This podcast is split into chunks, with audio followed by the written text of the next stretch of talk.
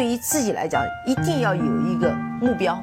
一个企业，它真的要对什么人负责任？嗯，要对社会负责任，嗯，对员工负责任，对股民负责任。这个三个责任，一个国家的发展，实体经济是永远是是顶梁柱。各位好啊，给你一个真实生动的格力电器，我们给的比你要的多。今天我们的话题呢，从我前面看到的一张图来说起。呃，前面有个人发了一个朋友圈，正好被我看到，就是他 讲他看了一下，包括台湾股市啊、欧洲股市啊、美国股市啊，包括一些其他的，呃，印度股市啊，还有中国股市在十年间的表现。别人呢都是翻了翻，创了新高，呃，涨了好几倍。我们整个从零八年的五月三十一号到一八年的五月三十一号，基本上是零涨幅。呃，具体的数据呢是二零零八年的五月三十号。我们的上证指数是三千四百点，到了二零一八年的同一时间呢，我们的上证指数呢是三千零四十点。那从指数本身来看，没有涨幅，呃，还略略有一些下跌，所以呢，就很多人开始发出了这样的感慨：我们中国的股市要完啊，整个十年间白跑啦，或者说整个整个我们的呃就是财富啊，在十年间没有得到增长。嗯，我是想说，呃，一个什么事情呢？呃，这就是我前面经常呃讲的，就是，呃，叫叫因为相信，所以看见。你看见的呢，大部分都是你想看见的。那我再把这个数据往前拉几年，比如说，我们从二零零五年的六月份到二零一八年的呃六月份，同比相比的话，具体指数我不报了啊，但是我可以帮你算一个。呃，年化的回报率，年化的增长率，从二零零五年的六月份到二零一八年的六月份，整个呃，你你可以在上证指数上获得一个年化是百分之九的增长率。好，那这样的话，呃，我们如果还是以十年为单位，从二零零五年的六月份到了二零一五年的六月份，会发生什么事情呢？你会发现，我们在上证指数上可以获得百分之十八的。年化回报，因为什么呢？因为零五年是一个大熊市，一五年的那个时候是一个大牛市。我们都知道，五幺七八就是在二零一五年的六月份创下来的。所以，如果从这三个只差了前后三年的一个数据，我们就会得出一个完全不同的结论：中国的股市是好，能不能赚到钱，对吗？还有呢，这只是第一层。我觉得我们可以去抽取指数的时候，要要去看一看我们到底想要看到什么，或者说我们能不能去客观的去分析这个数据。第二点，有一个很重要的因素，大家应该是都忽略了。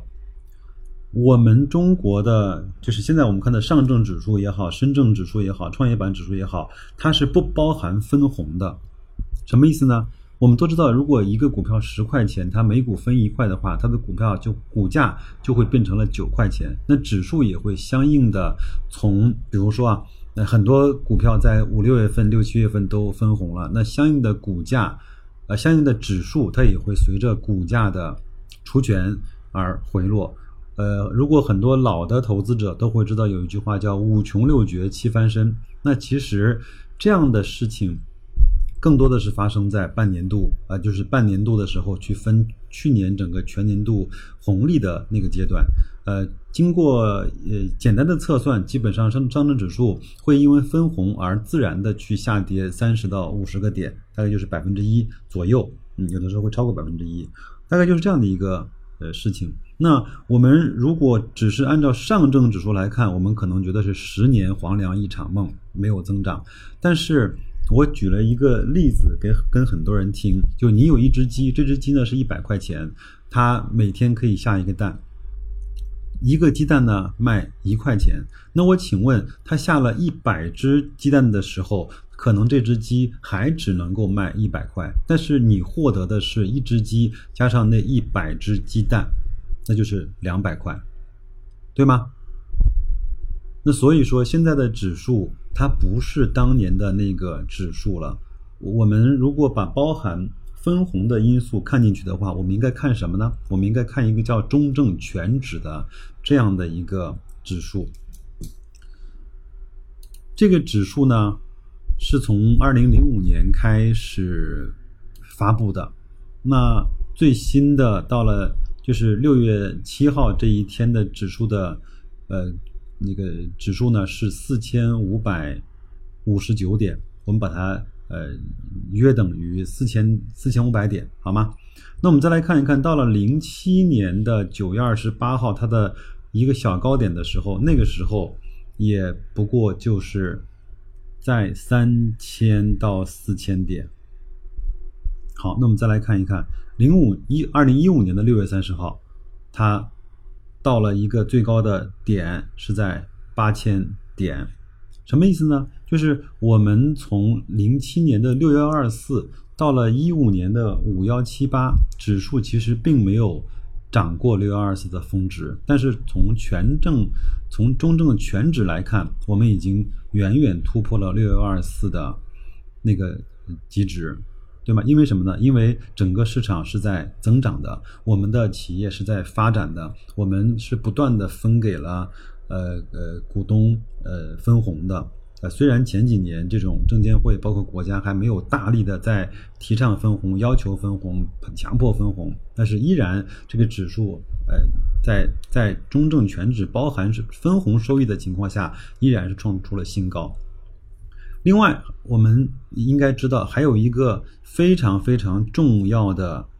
指标和情况，很多人也都忽略了。在零七年的时候，那个时候整个市场只有一千一百到一千两百只股票。那随着时间的发展，新股不断的 IPO 上市，到了一八年的六月份，我们现在整个市场上有三千五百只的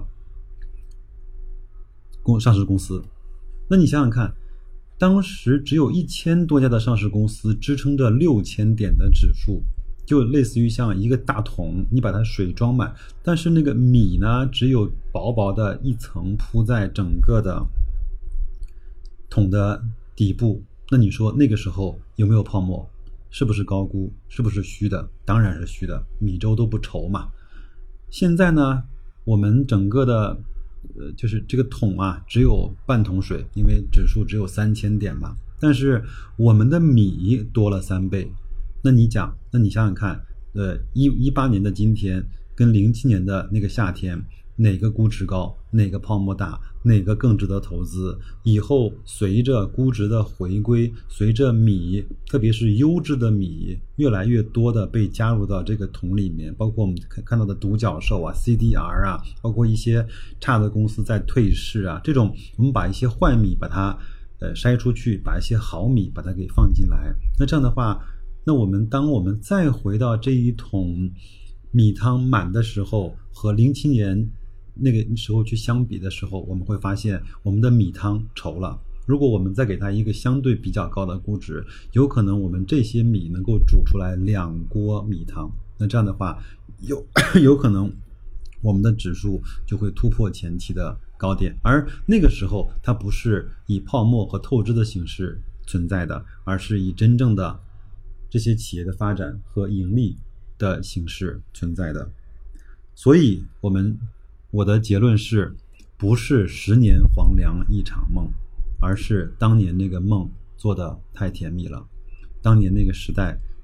太疯狂了，我们用了十年才消化了在当时六幺二四的时候创下的这种泡沫跟高估，我们今天已经回到了一个相对更良性、更。呃，理性的估值的一个状态下，所以我请那些嗯，单纯去拿这些数字去看我们的投资市场、看我们的资本市场的人，可以转变一下思路。我们自己持有这些好公司和这些好公司为伍的，和这些好公司的好生意为伍的这些人，不用担心。随着时间，我们一定会得到那个更好的发展，得到那个时间给我们带来的复利，得到每年我们的分红。呃，那就先这样，再见各位。